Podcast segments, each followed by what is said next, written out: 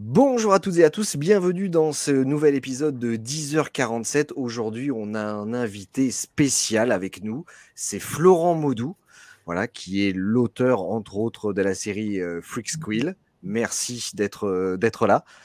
Salut Benoît. Salut.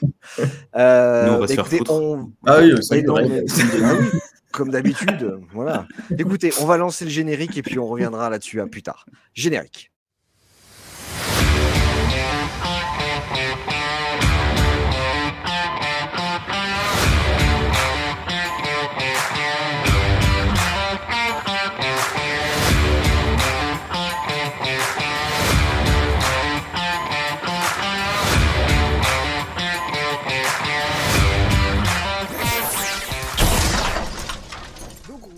Là après ce magnifique générique, toujours le même.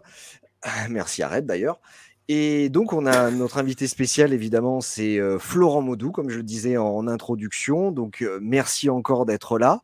Euh, tu es là parce que tu as une, une grosse actualité en ce moment avec la, libra- la librairie Momie, la galerie Momie qui va exposer toutes tes œuvres. Non, qui a commencé à exposer tes œuvres à partir ça. du, du 6 janvier jusqu'en mars, si je dis pas de bêtises. C'est ça. ouais. Et samedi prochain, le 13, on a, euh, on a le vernissage de l'expo. D'accord. Bon, cette émission, normalement, sera diffusée le 12. Donc, D'accord. euh, on devrait Donc être demain d'accord au niveau du temps. dire demain, c'est ça. Donc demain, voilà. Donc demain, il y, a des- il y a des dédicaces et, euh, et l'expo où tu seras présent. Mm. Ah, bah, super. Donc euh, on va faire un petit récap pour ceux qui euh, bah, peut-être connaissent simplement euh, tes œuvres mais ne te connaissent pas toi. Ou l'inverse. Ou l'inverse. Ou l'inverse c'est euh, vrai, c'est ça, c'est hein, vrai, tant tout est de- possible. il y a Pas de règle. Je vais la jouer un petit peu à la hardisson, d'accord Et tu me dis vas-y. si au fur et à mesure, euh. euh, les choses que je te dis sont fausses. Parce que j'ai regardé sur Wikipédia, Ouais. voilà, sur, ouais, voilà, sur Wikipédia Ouais, ouais, ouais. ou sur euh, BD Tech. Donc apparemment, tu es né en 79. Voilà, c'est ça, ce qui fait que j'ai 44 piges. Voilà, ok. Voilà. Euh, tu as fait des études euh, d'animation.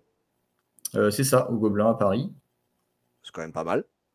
Ah cool. Et en fait, Ah, Ouais, j'ai déjà ma première question. C'est quoi les études de- d'animation? C'est pour faire du dessin animé logiquement ou pas Oui, forcément? c'est ça, c'est ça. Euh, c'est pas animation dans le genre où tu vas animer des colonies de vacances, c'est animation, des... enfin, c'est le cinéma d'animation en fait, le- le- l'intitulé exact. Et euh, c'était au Gobelin à l'époque, c'était en deux ans.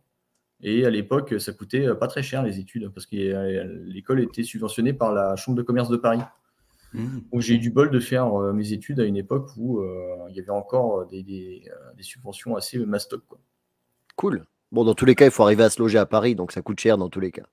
Oui, c'est ça, dans tous les cas, ouais, non, mais euh, heureusement, euh, j'avais- mes parents habitaient en banlieue et du coup, je faisais le trajet tous les jours, mais euh, ça me permettait de ne pas avoir payé un- une fortune pour une chambre de bonne, quoi. comme euh, certains potes qui, qui- qui vivaient dans, je sais pas, 15 mètres carrés encore quand ils avaient de la chance. Waouh. Bon, voilà, quoi. D'accord. Et ouais, La province. Voilà, yes. c'est pour ça que je quand je me suis installé à Lyon, je, je- je suis resté. euh, je ne veux pas revenir à Paris pour travailler là-bas. quoi. Et encore, t'es en ville, quoi. Imagine-nous. Oui. Ah, Nous, c'est loin, la ville. C'est ah, c'est très loin. ouais, c'est c'est- c'est loin à quel point? Euh, moi, je suis à une heure et demie de Toulouse. Au- Ah ouais, d'accord. Mais ça donc doit être chouette. campagne. Ouais, mais ça Ah doit oui. être chouette. Ouais, ouais. Et il a des poules. Bah oui, bah Des poules. attends, ouais, bah oui. Et j'ai le droit d'avoir des poules. Non, la différence, c'est Oui, que j'ai le droit d'avoir. avez le droit d'avoir un coq Euh, je pourrais, je pourrais. Mmh. Mais il y a des renards. Pour bien faire chier les voisins. C'est ça, ouais, voilà. Parenthèse euh, Voilà, ça. et urbanistique. Parenthèse rurale.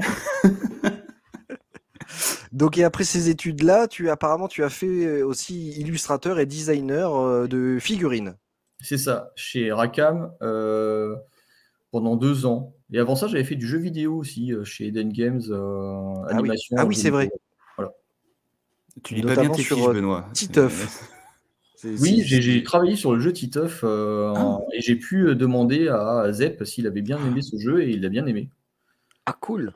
Pas à l'époque, hein, mais récemment, parce qu'en fait, euh, chez Rue de Sèvres, il est, euh, Zep est édité, donc je l'ai rencontré à un repas. Sympa. Putain, c'est un beau ouais. métier quand même. Ah putain, putain, Ah, je- ouais, ah, ouais, ouais, ouais. putain. J'ai quelques auteurs là, mais Zep.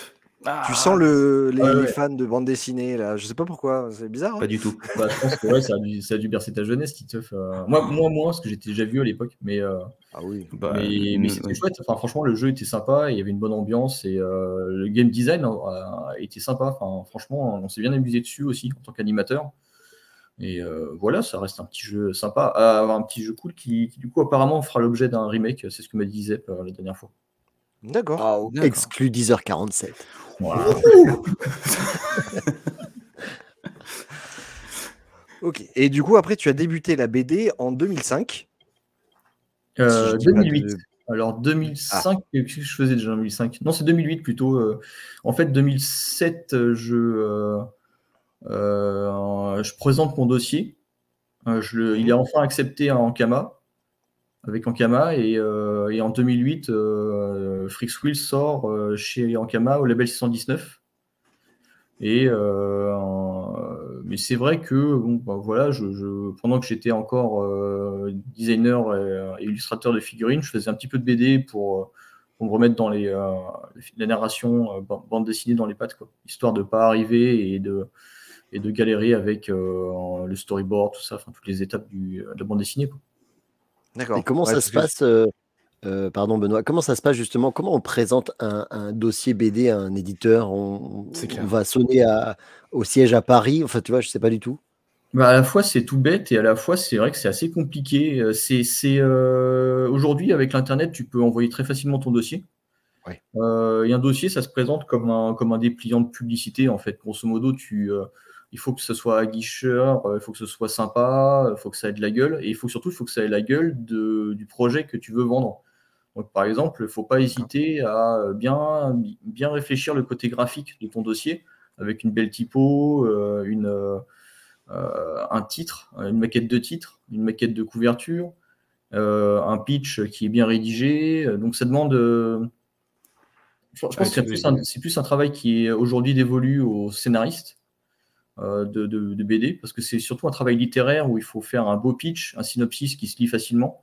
Mhm. Et euh, derrière, ben voilà, il y a des, euh, tu fais trois quatre planches euh, bien propres, bien faites, euh, au format que tu veux. Et, euh, tu- et le plus important, c'est que tu proposes, voilà, tu dis voilà, euh, moi je verrais bien ça en, en, euh, tel nombre de pages, tel nombre d'albums, euh, c'est tel public, et, euh, et surtout, voilà, tu fais une lettre de motive comme, euh, comme pour entrer dans une Ah oui. entreprise. Tu dis voilà, ben, euh, je, vais, euh, je vous propose ce projet-là parce que je sens que votre ligne d'édition euh, pourrait accueillir une bande dessinée comme la mienne. Quoi. Mais euh, C'est Ouais, donc, voilà, pour ça que- a c'est donc pour ça que mes projets, moi, ils ont jamais été lus par personne. Ah. Euh, ceci dit, euh, c'est vrai, hein, aujourd'hui, euh, par exemple, en, en stage, euh, je, je reçois beaucoup de, de- de- de jeunes qui, qui- qui me demandent de venir en stage. Et, euh, en- et le- la première euh, sélection, finalement, c'est la lettre de motive. Si bah oui, non, motive, ben, je me dis, bon, ok, je vais prendre le temps de regarder le, le dossier, tout ça. S'il n'y en a pas, euh, bon, j'aurais vite fait le dossier, mais en général, euh, je réponds même pas si c'est une, si c'est une motivation qui est euh, générique. C'est-à-dire que tu sens que le, mail est envoyé de manière générique, est envoyé euh, presque, enfin, tu fais un chat GPT de présentation. Voilà, moi je me dis, bon, ok, je me sens pas obligé de, de- de rendre la politesse, il n'y a pas vraiment d'im- d'importance là-dessus. C'est Ouais, un mail comprends. qui part, euh, voilà, dans une mailing list. Et, et ce Ouais. qui fait, quand tu as, présenté euh, ton, ton projet de Freak Squill, tu es arrivé, tu avais déjà estimé que tu allais le faire en tant de tomes.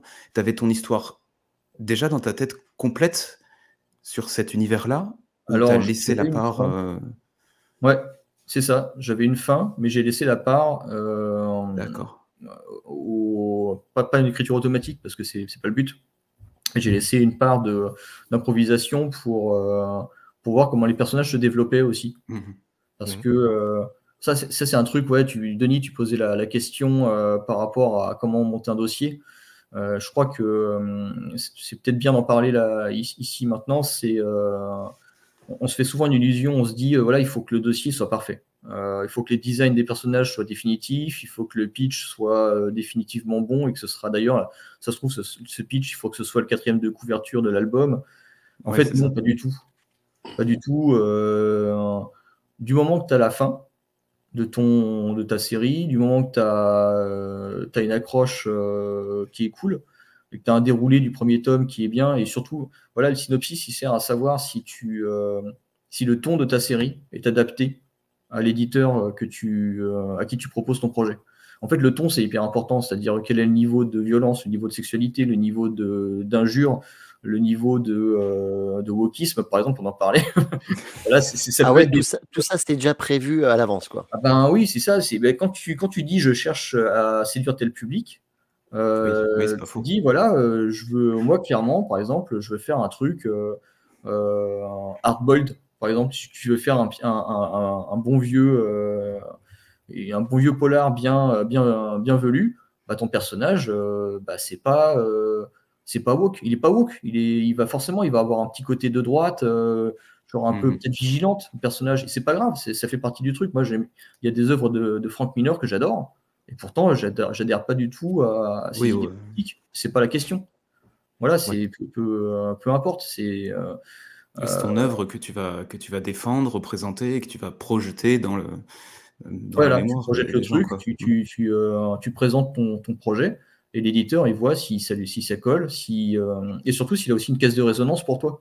Moi, je sais que euh, là, tu vois, on a monté, euh, on parlait du, label 619 tout à l'heure, on a monté une boîte pour, pour gérer les, les, les, créations du label 619 avec Run, Guillaume Singelin et Mathieu Bablet.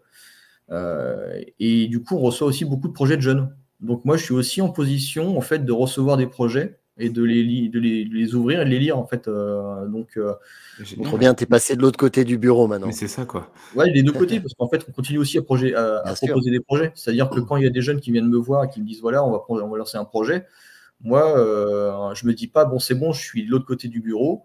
Je peux dire oui à tous les projets. Non, il faut, il faut, faut, faut, continuer à faire ces dossiers de, de présentation parce que en fait, c'est une étape qui est assez essentielle, même pour nous-mêmes, même pour les gens qui créent le projet pour, euh, pour être sûr qu'ils ont euh, qu'on a validé toutes les étapes et se dire ok, on n'est pas en train de lancer n'importe quoi. Hmm. Euh, il y a une énergie de. Tu, vois, quand tu lances un projet, il y a une énergie. C'est trop bien. Tu fais ça, des fois, tu fais ça entre potes et du coup, tu te dis, ça va être trop bien, ça va être trop cool. Et, et en fait, cette énergie-là, il faut la mettre à l'épreuve du retake, de la, reprise et de, et la réalité du marché. C'est-à-dire que parfois, tu te dis, ça va trop bien marcher. Et ton éditeur, il fait, bon, écoute, il y a la réalité, voilà, et en plus, voilà, il y a les crises du papier, par exemple. Donc, crise du mm. papier, ça veut dire bah, qu'est-ce que tu fais pour, euh, pour que ton album il s'inscrive dans, euh, dans une nouvelle euh, forme de l'édition française? et là-dessus, ben, tu, tu, réfléchis avec ton éditeur, mais si c'est fait en bonne intelligence, c'est bon pour le projet, quoi qu'il arrive. Le but d'un éditeur, c'est de faire, c'est de vendre le projet, que le projet arrive sur le marché, qu'il trouve son public. Voilà. C'est sûr. D'accord, oui, il y a quand même pas mal de réflexion euh, lorsqu'on veut présenter quelque chose. Donc c'est ouais, c'est assez complet finalement en termes de, de, de package de présentation. Oui, tout à fait, tout à fait. C'est pour ça que. Pas autant. Ouais, oui, oui. Ouais, mais c'est pour ça que, comme je disais tout à l'heure, ça, ça, peut revenir entre les, euh, entre les mains du, du, scénariste, parce que le scénariste, il va brasser beaucoup plus de projets qu'un dessinateur. Mmh un, dessinateur, il va mettre un an à faire un album. Un scénariste, s'il fait que, s'il passe une année entière à faire un album, euh, il va pas beaucoup gagner de sous. Euh, donc, il va, ouais, voilà, donc un scénariste, il va brasser beaucoup de projets. Donc lui, il est à même de, gagner cette expérience euh, et de, créer le contact avec les éditeurs. C'est pour ça qu'aujourd'hui, en France, on a plus des scénaristes qui sont un petit peu éditeurs mhm. que des, des, scénaristes purs, il n'y en a pas tant que ça. Ou sinon, c'est qu'ils sont très bons Sinon, c'est qu'ils sont très très bons aussi. Euh, par exemple, je connais un scénariste, euh, comment il s'appelle Alain Hérol. Euh, lui, il fait ses, il fait ses storyboards. Donc, pour le, ah dessinateur, ah oui, bah, c'est un gain de temps qui est énorme pour le dessinateur. C'est ouf. Ça. Ouais, ouais c'est un gain de temps énorme. Ça permet de, de, de, rebondir sur quelque chose qui est déjà réfléchi en image. là, par exemple, à l'atelier, on a un storyboarder dans le cinéma, Emmanuel Temps. Et quand, pour, le cinéma, quand ils reçoivent des, scénarios qui sont euh, juste euh, des vues de l'esprit, c'est-à-dire euh, écrits, eux, ils doivent faire un gros, gros travail de réinterprétation. C'est super intéressant de le voir travailler. et du coup, c'est, ça bouffe énormément d'énergie. Et j'imagine que s'ils recevaient un pré-storyboard, c'est-à-dire avec des vignettes, avec des, mhm. avec des intentions déjà de, story, de storytelling, de, de euh, de scénographie, de chorégraphie, enfin des, éléments qui permettent de positionner les personnages dans, l'espace et de moins réfléchir à comment ils vont euh, évoluer. euh, bah, on gagnerait vachement de temps. Mais là, je vois travailler, c'est, euh, phénoménal. hein. Euh, Je sais que j'avais vu ça euh, dans le cinéma et le storyboard, c'était bah, sur Matrix. Bon, ça a Oui. un petit peu quelques années. Ils avaient montré tout le processus. Ils avaient vraiment créé presque un- une BD en fait Oui. avec le storyboard qui était ça, détaillé et, et tu retrouvais les scènes en détail, mais euh, Plan par plan, quoi. quoi. Ouais. C'est plan par Ben, plan, c'était génial. Pour, pour le cinéma, je ne sais pas exactement où on en est rendu des, euh, des animatiques, mais un animatique, grosso modo, c'est un storyboard que tu mets euh, avec le timing euh, d'apparition et parfois des, des slides de personnages et même des débuts d'animation. D'accord. Ah oui, Ah, ouais, tu pousses le truc. Voilà, Tu tu pousses. le truc euh, jusqu'au bout. J'en ai fait un petit peu quand j'étais dans le jeu vidéo. Et euh, en fait, ça commençait déjà à l'époque, on commençait à, à utiliser beaucoup plus les, les outils comme euh, Premiere et, Mhm. et, Mhm. et, After Effects, Ouais. suite Adobe, pour, pour créer des, des- des petits animés en fait, qui permettaient de se faire une idée de, du timing, de la scénographie. Et, euh, et aujourd'hui, maintenant, euh, même dans le storyboard, ils commencent à leur demander de mettre du son. Alors, euh, des sons, des musiques, des, euh, des voix témoins. Ah oui, oui, oui, de- parce que j'ai vu qu'il y a certains doublages de dessins animés, Ouais. euh, des, des Disney, tu vois, j'en sais rien ou quoi, mais qui sont Ouais. très connus et très demandés. Ils n'ont pas forcément toute la scène, ils ont que le storyboard un peu animé et ils doivent faire les doublages directement dessus. Ouais, c'est ça, c'est ça. Ils font euh, de la pré-synchronisation. ouais. Ils, ils pré-synchronisent les voix. Ensuite, ça permet aux animateurs de bosser Ah les bah, voix avec l'acting. Voilà, c'est ça. Et ensuite, ils post-synchronisent encore. C'est euh, un gros, gros process de, de fabrication. Ouais, T'es loin des Walt Disney de- des années 40, quoi. Ouais, dans les années 40, ils bossaient déjà beaucoup en pré-synchro aussi. ouais. Ah nous, oui. on a- on- ouais, au Gobelin, on a appris à, à bosser en pré-synchro, c'est-à-dire qu'on on prenait des voix euh, témoins euh, Mmh. qui, qui étaient issus de, de, de films, et ensuite on faisait un acting en fonction de ces voix-là. Euh, Ah, tu euh, dessines par rapport à la voix, quoi. Voilà, c'est ça. Ah, Ouais, génial. ouais. Ouais, c'est marrant. Ouais, mais t'es sûr que ça. T'as un mouvement, colle. t'as une expression Ah oui. faciale, même si t'es sur du dessin animé, qui va être euh, le plus proche possible, en fait. Oui, oui, oui, oui. Et puis tu, euh, bah, d'ailleurs, c'est pour ça qu'aujourd'hui, il y a de plus en plus de la. Enfin, tu vois le- ce qui se passe là, le qu'on appelle ça performance capti... euh, performance Oui. capture. Performance capture. Voilà, ouais. Où ils ont les petits points sur eux et ils Voilà, jouent directement et après ils redessinent sur les, sur les points bleus, quoi. Ouais, c'est ça, il, Ouais. il réanime dessus et ça permet aussi de capter les micro-expressions. Ça, c'est Mm. euh, c'est pas évident parce que des fois, euh, quand tu animes et que tu, tu euh, analyses le jeu d'acteur, des fois, on va manquer peut-être un, un regard sur le côté, on va manquer un micro un micro mouvement du sourcil et, et finalement, le, le- le fait de travailler en, avec, avec ces procédés-là, ça permet d'aller plus loin dans le réalisme. Alors, Jusqu'où il faut aller dans le réalisme, bah, c'est une bonne question. Voilà, euh, jusqu'où c'est de l'animé ou est-ce que c'est du film? Moi, je, je tranche pas là-dessus. Je, je me contente d'être spectateur de ce que de, de la pop culture d'aujourd'hui et il y a des trucs que je trouve bien, d'autres que je trouve un peu artificiels. Voilà, c'est euh, toujours euh, Flash. hein. Je l'ai pas parler vu. de films. je ne l'ai C'est pas, pas, c'est- pas un manque. Tu Voilà, apparemment. Oui, ils, le font dans, ils le font dans tous les domaines. Ils l'avaient fait à l'époque pour les jeux Guitar Hero. Il avait fait ce Ouais. groupe Metallica où ils avaient joué dans des combinaisons, machin, ils les ont recréés euh, en jeux vidéo. Et là, tout dernièrement, euh, en musique, avec le groupe Kiss, qui s'est arrêté là en décembre. D'accord. Et Mm. ils ont dit que maintenant, ils allaient continuer sous forme d'avatar. Et ils ont, euh, ils ont Ah, mis ils ont 200 devenir millions d'euros dans la construction de leur avatar. Et c'est les, les gars qui avaient fait déjà le groupe ABBA, le groupe suédois, qui les avaient refait en avatar ou je sais pas Ah trop ouais, quoi. Bref, et donc ils les ont filmés, t'as même des caméras. pareil. Tu as des caméras comme ça, euh, vraiment face à leur gueule, et tu vois leurs expressions faciales. Et ils ont tout Ah, recréé. Et apparemment, maintenant, ils vont tourner comme ça sous forme d'avatar euh, avec des écrans. Ce que je trouve très nul, mais bon, bref, ça, c'est un autre sujet. Ouais, c'est- c'est c'est assez un peu bizarre. Mais d'accord, du, Ouais. du coup, ils vont, ils, vont, ils vont devenir immortels et puis ensuite, Mm. euh, dans 20 ans, 30 ans, on verra encore du Kiss. euh, en C'est ça. 2000, euh, 2027, c'est prévu le premier concert euh, des avatars. Ah, Ils ouais, ont déjà Sachant annoncé. que- les gens vont suivre, hein, honnêtement. Bon, on verra. Sachant qu'on connaît qu'une seule chanson de Kiss. hein. C'est peut-être ça l'avenir, euh, tu sais. Enfin, faut être clair. Enfin, pardon, mais non, mais je, je suppose que Moi, toi, t'es nul, mais euh, Et encore, je ne saurais pas te dire le nom.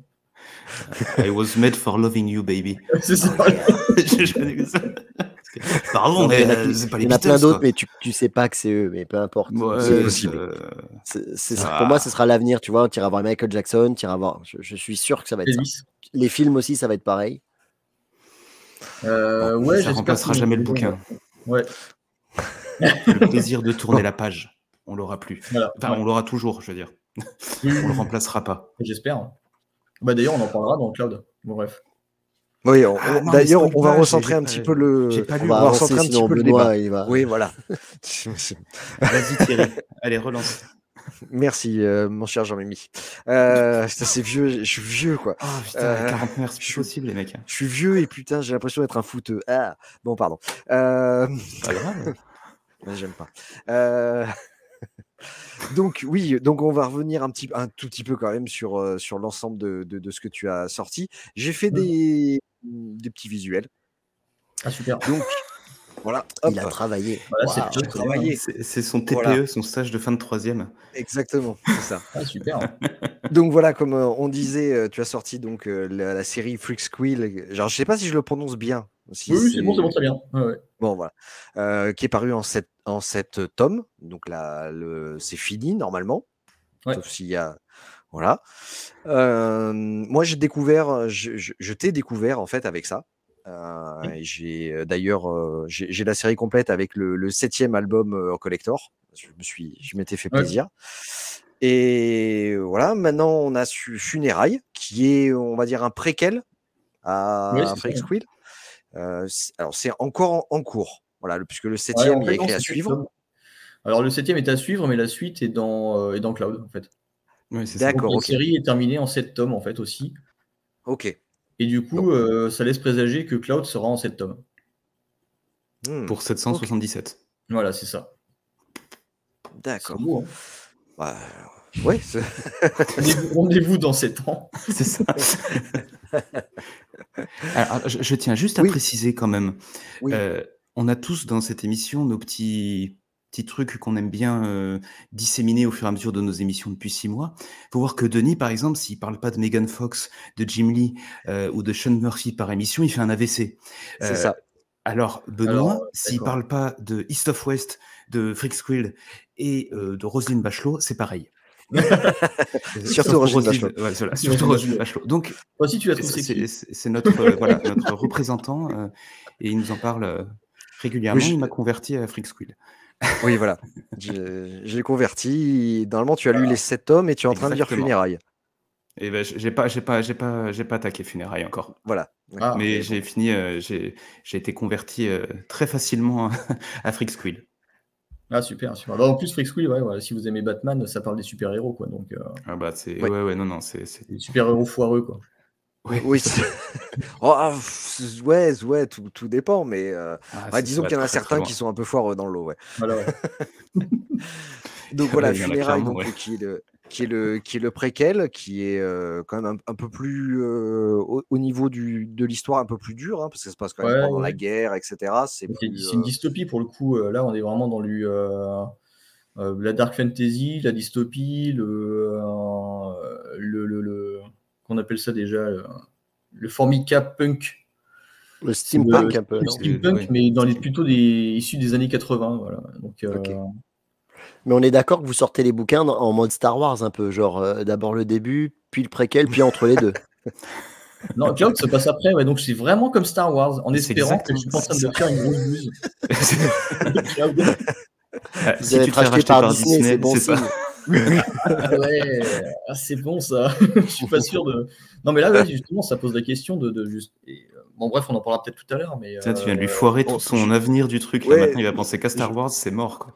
ah non, c'est fini, là, on va parler que de ça dans tout le reste du truc. Là, je vais vous faire Oh euh, part de mon analyse de l'épisode 8. euh. C'est ça. Ah non, non, non, non. enfin, enfin, J'ai bien aimé l'épisode 8. Enfin, j'ai bien aimé. Ouais, je, je- je l'ai- ça va. Des- Et donc, c'est là que se termine cette interview. Euh, Ah oui, il y a des thèmes auxquels il faut pas trop toucher, Ouais, voilà. faire part de mon analyse de l'épisode 8. Bon, alors, euh, voilà. beaucoup. Donc après, voilà, il y a les spin-offs autour de. Alors, je je vais pas prononcer le nom du, du personnage parce qu'en fait, quand on le lit, on le on le met dans sa tête, mais je sais je je serais pas Bah, trop le prononcer en fait. dire, hein. C'est pas Voilà. Donc euh, voilà, il y a le puisqu'il y a une série rouge qui est en trois tomes et euh, ensuite Massico qui est euh, bah, Chico, sur c'est des petites aventures au fil de, de l'eau parce que là, il y a là, ce qu'on peut voir là, c'est un, un recueil de, de deux histoires de Massico plus une originale. Et il y en a une quatrième qui est dans le Low Reader 1. Bon, euh, peut-être que Denis, tu as, pu le, le- le découvrir dans le Low Reader 1 avec euh, Yes. Ames. Et euh, donc voilà, c'est des petites aventures marrantes sur euh, la, mère de, de Xiong Mao qui, euh, qui est une, tueuse à gages, mm. mais qui doit se, qui, a pour, qui a comme handicap d'avoir le, bébé Xiong Mao dans, les bras pendant toutes ses missions, quoi. tout le long. C'est ça, ouais, qui, la protège. C'est c'est bah, une histoire après plein d'actions et de l'amour maternel, c'est sympa.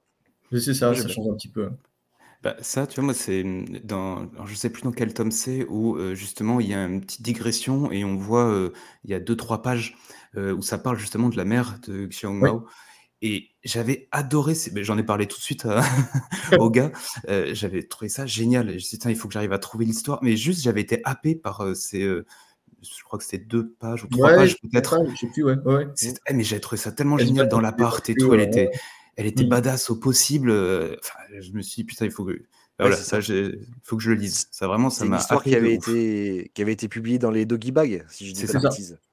C'est ça, le Doggy Bags 1, Doggy Bags 3 pour, pour, la, pour le deuxième épisode de Massico. Et puis, euh, donc, le Reader 1 pour, euh, pour le quatrième épisode de Massico. Voilà. Et, et c'est des petits épisodes de 30 pages qui se lisent tout seuls, quoi. C'est des, des histoires courtes. Mais à chaque fois, j'essaie de trouver une petite accroche euh, narrative marrante. Là, par exemple, pour le dernier, pour le, le Reader 1, euh, c'est euh, sa fille qui a été mordue par un loup-garou. Et donc, le compte à rebours, c'est quand, quand, le loup-garou va se transformer. Enfin, donc, elle fait tout ce qu'elle peut pour trouver comment soigner sa gamine, qui au début semble malade, mais elle ne sait pas trop de quoi. Et petit à petit, elle se rend compte qu'il y a une malédiction. Quoi. Du coup, c'est toi qui as fait la cover du, du Rider avec le loup-garou de dos? Le loup Non, ça c'est le loup-garou de dos, c'est. Euh, ah non, c'était dans un. C'est Doggy Bags 1. C'est dans un Doggy Ah oui, c'était dans un Doggy Bag. Mais il y avait aussi le loup-garou. Ouais, ouais. Le motard. Bah, c'est ça, avec le patch dans le dos. Ouais, c'est ça, voilà. on va le voir. Euh, je l'ai mis un peu après. D'accord, d'accord. Oh, trop bien fait cette émission. Ah, t'as vu Ça s'est préparé un petit peu quand même. Donc après, il y a les spin-offs. Voilà, il y a des petits spin-offs comme ça. Voilà, il y a les spin-offs. Euh, oui, c'est Kim. Euh, oui, Kim Trauma, c'est ça, que j'ai lu il n'y a pas longtemps d'ailleurs, sympa, euh, très sympathique. Et le. Euh, alors, Vestigial, Vestigial, voilà, qui est un petit peu pour. on va dire averti. Voilà, ouais. Bah, disons que c'est des trucs que je pouvais pas mettre dans Freak Squill parce que c'était plus, plus adulte. ok. Mais que du coup, je voulais développer à côté. Quoi. Même si dans, dans Freak finalement, entre le tome 1 et le, et le dernier, tu t'es permis beaucoup plus de choses euh, euh, au niveau déjà des dessins ou de, des corps, notamment féminins. Allais encore plus, enfin, tu t'es autorisé d'aller plus loin vers la fin. Je crois que, ouais, je crois que déjà dans le tome 3, il se passe pas mal de trucs. Hein, euh, je, je crois que c'est ça, ouais, mais petit à petit, enfin, ah oui, oula, Qui donc Ouais, ça grandit un petit peu avec le, on va dire, ça grandit avec le public. C'est ça, ça, mais c'est exactement ça. En fait, le point de départ, ça pourrait presque être une espèce de Harry Potter des glingos au pays des, super-héros, puis, puis ça grandit. Quoi. Mais, mais, mais c'est vrai que j'ai une influence là-dessus, j'ai une influence manga qui, qui est assez forte. Et le, manga, on va chercher vraiment ce public ado-adulte Mmh et donc des thématiques qui sont plus, qui, vont, qui, sont, qui sont moins prudes. Quoi. Bah, bah, tu, te retrouves un petit peu dans la, construction aussi du, enfin, des héros qui, vont, qui sont dans l'apprentissage. Donc tu retrouves du Harry Potter, mais tu retrouves du Buffy contre les vampires. Ouais, moi mon truc c'est de placer Buffy contre les vampires une fois par ah, épisode. Faut être clair. Surtout Sarah Michel Gellar. Mais enfin voilà, il y, a cette idée-là, je trouve, qu'on retrouve dans Freak Squill de la construction, de l'identité, la, quête de sens, la quête de différentes euh, non, mais choses. Si tu, veux, citer euh, Buffy, euh, il y a l'épisode 5 de Freak Squill et il, met. En fait, je galérais à l'écrire. Et c'est en repensant, non, c'est en voyant, alors The Hangover en français, c'est quoi déjà? Very Bad Trip. C'est en voyant Very Bad Trip en me souvenant de l'excellent épisode de Buffy contre les vampires où ils perdent, les, ils perdent la mémoire, que je me suis dit, bah, je vais faire ça en fait. Je vais faire une perte de mémoire avec cette quête euh, en même temps de la de l'identité générale de l'université. Ça me permettait de, de, reboot en fait mes personnages et de, rechercher ce qu'ils étaient en train de chercher profondément. Parce que euh, en fait, euh, j'essayais désespérément d'écrire un truc qui était hyper lourd à, écrire, c'est-à-dire une recherche, une enquête sur comment avaient mhm. été fondées les universités, ce qui, était vraiment un calvaire à écrire. Quoi. Et euh, donc, l'idée de perte de mémoire, finalement, ça a permis de, lier le, macrocosme au microcosme. Dans cet épisode, même tu as Giles et Spike, ils pensent qu'ils sont père et fils. Père et fils. et, Spike pense qu'il s'appelle Candide. Oui, il, est habillé comme, il est habillé comme un anglais, du coup. C'est ça. Denis, fais pas la gueule, on le regardera avec toi, Buffy. voilà. J'aime pas Buffy, mais laissez-moi Putain. le problème, c'est que Buffy, c'est très long quand même. Il y a beaucoup d'épisodes. Hein. Ah, il faut regarder les meilleurs. faut regarder les bons épisodes. Euh. Ouais, t'en as, il faut zapper, quoi. Bref. Mais c'est rigolo. Non, mais c'est l'influence pop culture qui. Bah hein. et, qui parle à, à, notre génération, mais euh, à d'autres, parce que ça, se retrouve et ça se transmet. C'est la culture manga, c'est la culture pop culture. Enfin, voilà. Ouais, mais moi j'ai fait un épisode entièrement euh, référencé sur Supernatural dans, dans un. Ah, ça j'aime bien, voilà. Bah, en, fait, euh, c'était euh, Mathieu Bablet qui, lançait euh, les Midnight, Midnight Story. Non, Midnight Tales. Voilà, Midnight Tales. Mmh. Et donc, à un moment donné, j'ai fait un épisode sur la, maison Winchester. Et du coup, je me suis dit, bah, quoi de mieux que de mettre un frère Winchester dans la maison Winchester? Donc, voilà, j'ai dessiné l'acteur. Sam ou Dean? Sam. Euh, Dean, Dean, c'est les cheveux courts. Ouais, ouais, ouais, euh, Dean. Ouais, c'est plus facile à dessiner en plus avec des yeux experts expressifs et des gens marqués, euh, vraiment euh, très facile à, à, représenter. Quoi. et malheureusement, l'acteur, quand j'étais aux États-Unis, il était, il était aussi, mais j'ai pas pu le voir. Et, ah, j'avais pas de, d'album à lui filer. Ah, c'est cool. Ouais, c'est cool. Ah, c'est. Ouais. Mon rendez-vous manqué. Peut-être pour, le reboot de, Supernatural. non, mais très souvent, euh, très souvent, il y a des conventions Supernatural en France et ils font venir les acteurs. Et là, d'ailleurs, je crois qu'il y a l'acteur qui fait Sam qui vient bientôt euh, à Paris. D'accord. Ok, ok. Mais pourquoi pas. Ensuite, du coup, euh, tu as écrit un roman avec Ophélie Bruno. c'est plutôt elle qui l'a écrit. Moi, j'ai fait le scénario, grosso modo. D'accord. et il y a eu un jeu de société aussi. Oui, on a fait un jeu, un JDR avec 2D euh, sans face. Euh, l'équipe de 2D sans face, on a fait un, JDR et, euh, et voilà quoi. Il y a eu, il y a eu quelques petits, quelques comment dire, des add-ons, des suppléments et mhm. ça s'est arrêté parce qu'en fait le, le, le marché JDR en librairie, ça marche pas très bien. Euh, ah en fait, les gens voulaient les chercher. les gens voulaient, euh, voulaient les, les, les add-ons, ils voulaient les trouver en librairie spécialisée, enfin en, boutique de jeux. Magasin spécialisé pour ah, jouer. parce qu'en fait, c'est pas la même chose quand tu as un livre et que tu as un code ISBN, c'est pas la même chose que euh, un livre de jeu qui est vendu en tant que jeu. D'accord. C'est le jeu qui prime et pas le titre. Ouais. Ouais, c'est, le statut est très différent. Parce hmm. qu'en fait, du coup, tu peux pas vendre des BD dans un magasin de jeux normalement, tu peux pas. Enfin, sauf si le magasin de jeu a une licence de libraire. Ok. ah, ok, oui, d'accord, c'est très segmenté, quoi. Mais ouais, c'est assez segmenté. C'est euh, parce que le livre, le livre est soumis au prix unique du livre. Hmm. Oui, mais il pourrait faire le prix unique dans un magasin de jeu. Euh, oui, oui, bien sûr, mais par contre, il faut qu'il ait une licence, c'est-à-dire qu'il va pas, il s'engage euh, en tant que libraire à pas le brader, quoi. D'accord, ok. Mais après ça, je ne sais pas bien comment ça fonctionne, hein, le, jeu. Hein. Là, je ne vais pas de bêtises. Hein. Mais grosso modo, le, pour la librairie, oui, ça, je, sais que tu ne peux, pas, euh, peux pas faire n'importe quoi. D'accord. Euh, donc voilà, après, ce qu'on ah, parlait tout à l'heure, c'était mhm. euh, avec le label 619, donc les Midnight, Tales, comme, tu, comme tu viens de le dire, les Doggy Bag et Low Rider, et aussi Short, Story. Story ouais. ça, j'avais la version noire et blanche, c'est magnifique en noir et blanc. Ah, bien joué. Ouais. Elle a été édité à 4000 exemplaires et il ne sera pas réédité. Du, coup, du coup, les noirs et blancs, je crois qu'on n'en a plus il, doit, en rester un petit peu dans les, euh, des fonds de stock qui se baladent à gauche à droite, mais, euh, mais c'est la version couleur. Euh. Après ça, nous, on a vraiment, avec Run, on a vraiment pensé la version couleur comme étant celle qui était la version auteur. Quoi. Mhm. et en fait, c'est comme je travaille en noir et blanc.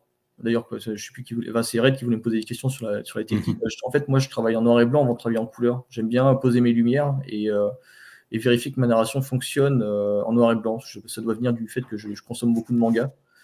Et du coup, je mets ma couleur après. Donc, on a, décidé de faire une version noir et blanc. Et effectivement, quand elle est sortie, je me suis dit, ah ouais, elle est quand même super charmante en noir et blanc. Euh, c'est bien qu'on l'ait sorti. Quoi. Voilà. Et du coup, moi j'ai une petite question là-dessus parce que je collectionne beaucoup de comics en noir et blanc. Est-ce que c'est est-ce que c'est des fois des demandes de, de l'auteur ou plus de l'éditeur de sortir un bouquin en noir et blanc en plus de la couleur? C'est plutôt des demandes d'éditeurs. Parce que il faut une opportunité, euh, euh, il faut un marché en fait pour que tu puisses écouler ta version noir et blanc. Mmh. Euh, juste ici, tu as un bon marché d'acheteurs de, noir et blanc, en fait. mais potentiellement, moi aussi, je suis plutôt. Par exemple, tu vois, on parlait de Sean Murphy. Sean Murphy, voilà. ah, ah ça y est. Ah, ça y est, ça commence. noir et blanc. Et, si je pouvais, enfin, si j'avais pu prendre euh, The White Knight en noir et blanc, je l'aurais pris. C'est juste que j'ai raté la, j'ai raté l'occasion de le faire, et voilà, c'est tout. je me suis contenté de la couleur. Je n'en fais pas une jaunisse, euh, mais. Mais toujours est-il que oui, oui, c'est plutôt les éditeurs qui vont proposer ça. Euh, après ça, Sean Murphy, je pense qu'il travaille vraiment bien son noir et blanc. Oui. Bah, Sean euh, Murphy, en fait, il fait que du noir et blanc, c'est pas lui qui fait la colo. Euh, et du coup, la colo, elle est souvent mandatée par un éditeur d'ailleurs. Oui. Je, sais que Tim, Tim Montaigne a, imposé une, coloriste pour, pour 1625. Euh, nous, on fait nommer nos couleurs sur euh, chez 619. C'est plus une question de, praticité que de, euh, que, de choix artistique. Et, mais, mais oui, oui, souvent la version noir et blanc, c'est des éditeurs, c'est l'éditeur, voire un autre éditeur, voire un, éditeur tiers qui va proposer de faire un tirage, un tiré à part. Ouais, un, tirage de tête ou un truc comme ça. c'est ça. Et euh, voilà, ça dépend, des, euh, ça dépend des opportunités du marché. D'accord. Mais justement, quand on parle de couleur et de noir et blanc, dans Freak souvent tu alternes. Oui. Tu as des pages qui sont sur du noir et blanc, puis et, enfin, c'est fort, c'est pas que tu changes de chapitre, c'est que c'est presque progressif parfois sur la même page. Et alors, enfin, c'est un choix artistique ou c'est un choix lié au déroulement de l'histoire aussi. C'est un choix qui est lié à plein de choses. Ouais. Ouais. Enfin voilà, c'est ça. C'est pas un, D'où il vient ce choix Ça, c'est hyper original. Parce que moi, je l'avais jamais vu. Enfin, c'est soit, c'est souvent, tu avais du noir et tu avais de la couleur parce que tu avais un, backstory à faire, ou tu vois, il y avait des trucs comme ça, mais c'était marqué le, la cassure, en fait. Toi, c'est plus euh, dans l'histoire, souvent. Oui, oui, oui, parce que en fait, euh, à l'origine, je pensais que, euh, enfin, d'ailleurs, à l'origine, c'était le cas. chaque album allait faire dans les 120-140 pages. Mmh je crois même que le tome 7 de Freak Squill fait 150 planches de BD. Euh, donc à l'époque, je me disais, bon, c'est énorme, j'aurais jamais le temps de le faire entièrement en couleur. Euh, et en plus, ce que j'aime bien dans le noir et blanc, c'est que euh, c'est finalement c'est assez reposant à lire. la couleur, ça peut devenir un peu entêtant.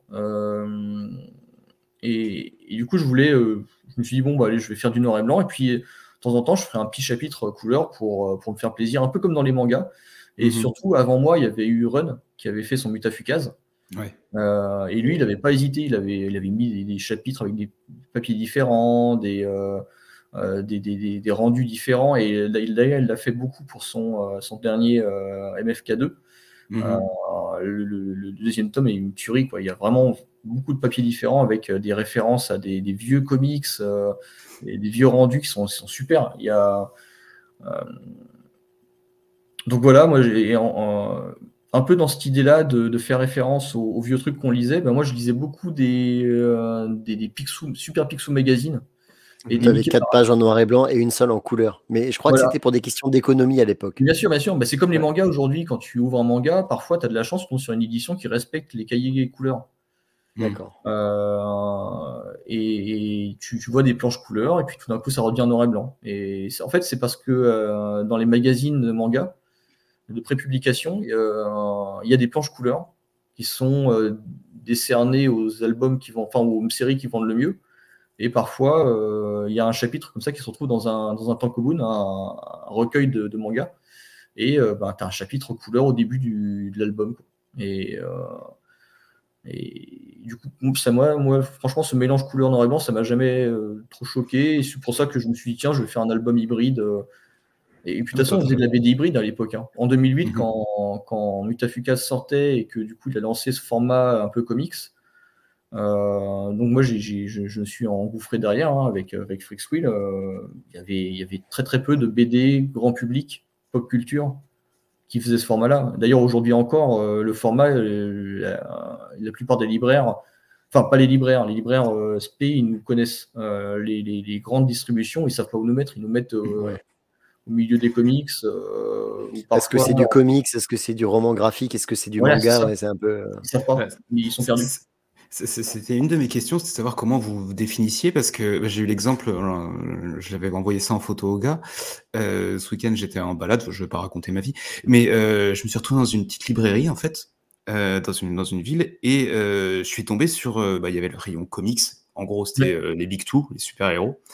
Euh, T'avais le côté euh, bande dessinée euh, franco-belge, mais euh, grand public, le côté bande dessinée adulte, et en fait, Ouais. au milieu, T'avais un, c'était marrant, t'avais un, comment on appelle ça? Bah, comme, comme ce qu'a euh, Denis derrière lui, là. Ouais. Un meuble, ça s'appelle un meuble chez nous. Ah, c'est un meuble, putain, j'ai pas ça chez. La campagne, on sait pas ce que c'est. Ah, putain, euh, faudrait que j'aille rentrer mes poules.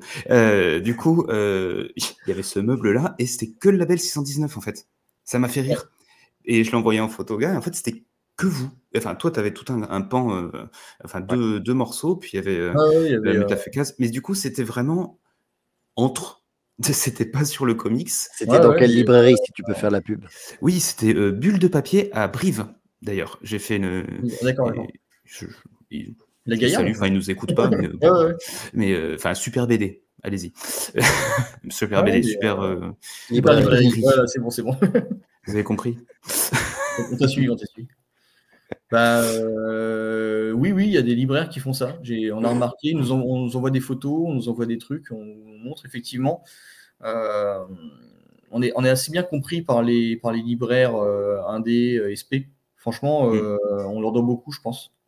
D'ailleurs, je, je les remercie au passage.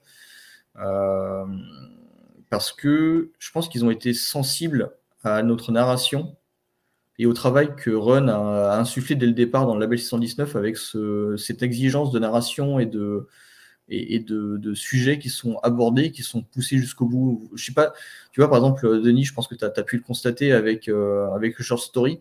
Run, quand il s'empare d'un sujet, il va vraiment jusqu'au bout et il le décortique euh, à fond les ballons. Quoi. Et euh, jusqu'à en devenir obsédé. Quoi. Il, euh, il envoyait des mails euh, à des spécialistes américains de, de, de Elizabeth Short. Euh, il, a, il, a, Ah ouais, d'accord. il a harcelé la police pour avoir la, confirmation de, l'existence de certains personnages, de certains, je veux dire, certaines personnes qui étaient mentionnées dans, le, dans la biographie d'Elizabeth Short. Oui, donc il y a- c'est vraiment du tout est vrai dans le truc, il n'y a rien d'un peu romancé. Ah, tout est vrai, ouais, ouais, ouais. ouais. Toutes les recherches sont vraies. Nous, ce qu'on a pris, par contre, c'est le, les, les, euh, dans les dans Short Stories, c'est euh, ce qu'on a, ce qu'on s'est permis de- de- d'interpréter, c'est le euh, les, euh, le rapport déclassifié du FBI. Donc tout le tout le déroulé qui est montré en, en BD, c'est ce qui a été recueilli par le FBI et confirmé.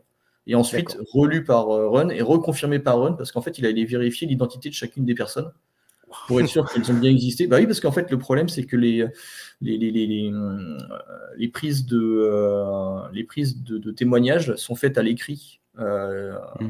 à l'oral, donc par, par le, et, et sont saisies à l'écrit par les policiers.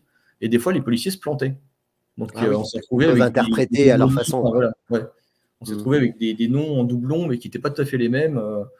Donc c'était des, des- des grosses galères, d'ailleurs, des galères que, que rencontrent aujourd'hui les gens qui sont dans les services sociaux. Ma femme, elle travaille dedans et elle voit les, des noms qui sont déformés par les prises de notes euh, de, de certaines personnes.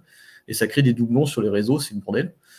Et donc euh, là, Run, euh, Run avait pris un abonnement à findthegrave.com pour vérifier le, le, le, le- La véracité, quoi. quoi.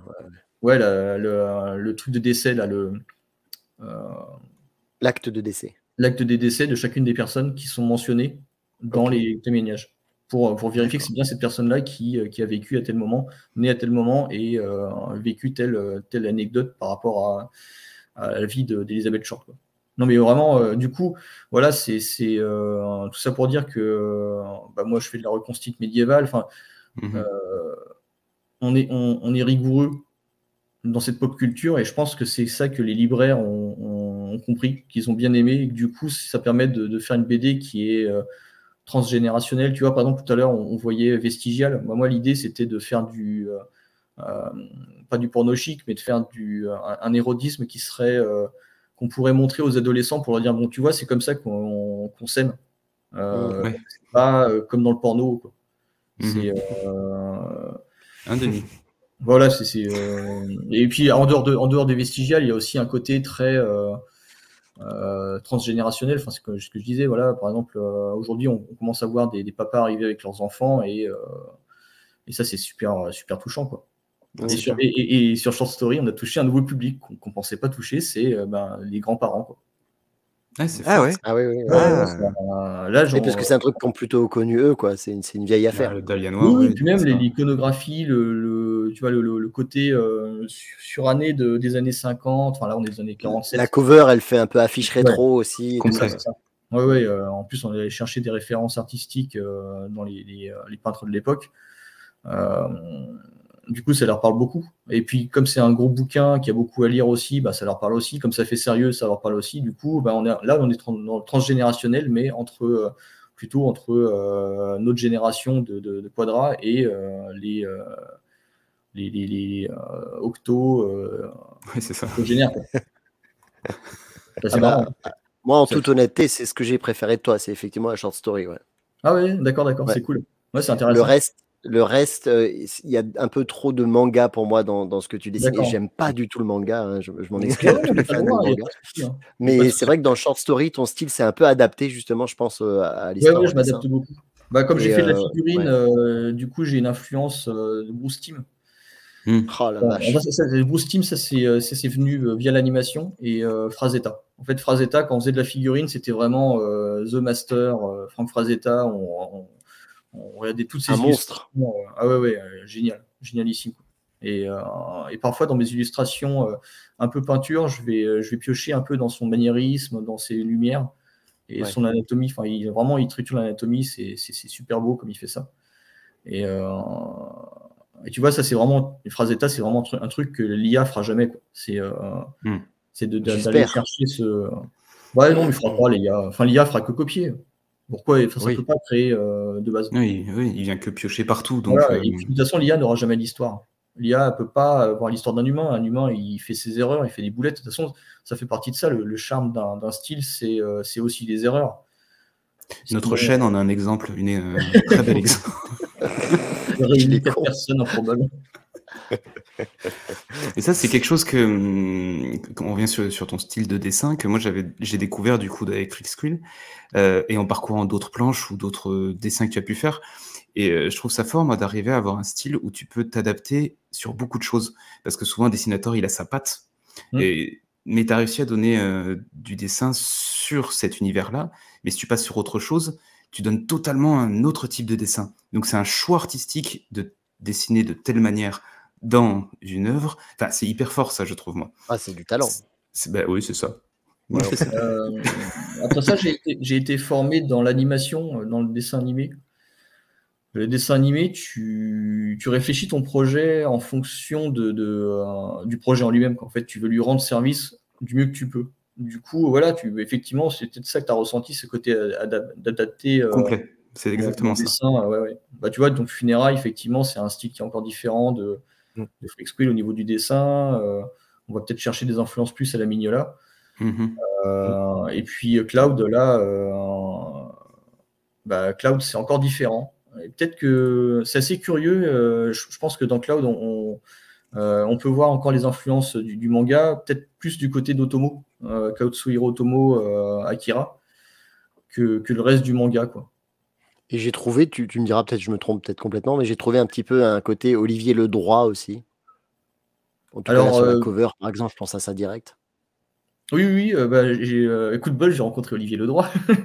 et, et ouais, ouais, ouais, il, bah, il m'a pas adoubé officiellement, mais il a, il, a, il a apprécié. Cool. C'est cool. Et ouais, sur, donc voilà, c'est... Mais oui, oui, le côté, euh, bah, en fait, euh, Olivier Ledroit aussi vient de la figurine. Hein, il faut pas, euh, c'est, clair et net. il fait des Warhammer dans tous les sens et c'est cool. mais c'est de l'art sacré. Hein. Olivier Ledroit, il a un côté, on dirait qu'il te fait des, des, des diptyques de, de, l'église. Mmh. Oui, oui. C'est ultra sacré comme art. C'est vraiment. c'est très rigolo à voir. Hein. Franchement, j'aime bien. Et, donc, ça, c'est la dernière qui est sortie. Voilà, c'est ça. Voilà. moi, j'ai eu Clovis la première fois que j'ai eu le titre. Et je me suis dit, putain, quoi Ouais, ouais, ouais, mais en fait, c'est fait exprès, c'est parce que c'est vraiment, je l'ai vraiment, je l'ai pensé euh, suite à, la sortie de mon confinement. Ouais. Je voulais pas faire un truc genre, euh, ouais, voilà mon confinement, euh, voilà ma vie de Quadra, enfin, tu sais, un truc comme ça. Et, et, en fait, ce qui m'avait un peu sauvé la vie pendant le confinement, c'était l'escrime le, médiéval.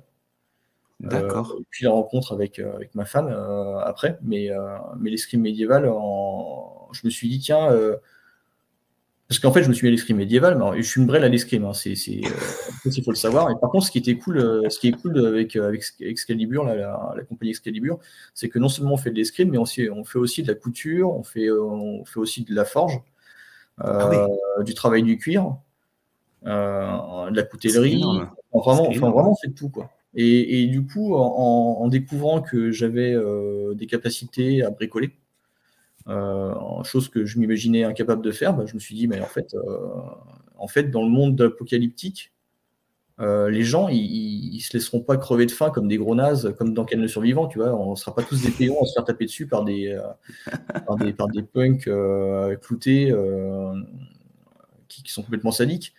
Bah, en fait, non, les gens, ils, prendront en main leur vie et ils se démerderont, quoi. Et, et mmh. ça, c'est et tu vois, le, le, le, fait de faire partie du mur de bouclier, de, de, se battre, de faire de l'escrime dans un mur de bouclier, euh, tu comprends que la survie, c'est pas un acte individuel. Mhm. Et, et, que euh, se terrer dans un bunker, ça n'a pas de sens. Et finalement, la, pop culture, j'avais pas envie de laisser à Walking Dead euh, et même à, quelque part à, ouais, à Walking Dead et à, et à Mad Max, j'avais pas envie de laisser mhm. l'exclusivité de la vision de la De la fin du monde. voilà. Et je voulais, verser ma petite contribution et dire voilà, bah, euh, moi je la vois différemment, je la vis différemment. Et, euh, je trouve qu'il y a beaucoup de joie à, vivre euh, un monde différent qui va pas aussi vite que le monde dans lequel on est. Parce que là, on est dans un monde d'accélération et de, et de, de, résultats. C'est à la fois hyper stimulant et à la fois c'est ça donne le tournis parce que il y, a, quelle place pour, euh, pour l'individu dans un monde euh, qui va aussi vite quoi.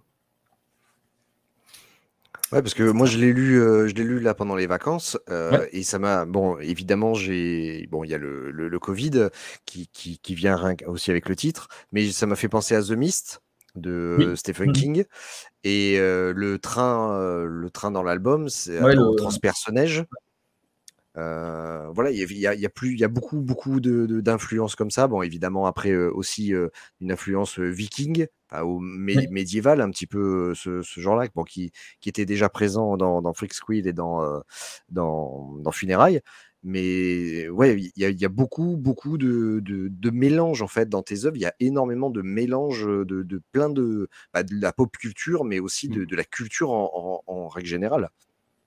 Bah là, dans, Cloud, encore plus que dans Freak parce que Freak c'était évident qu'il fallait mélanger la pop culture parce que c'était des, apprentis super-héros.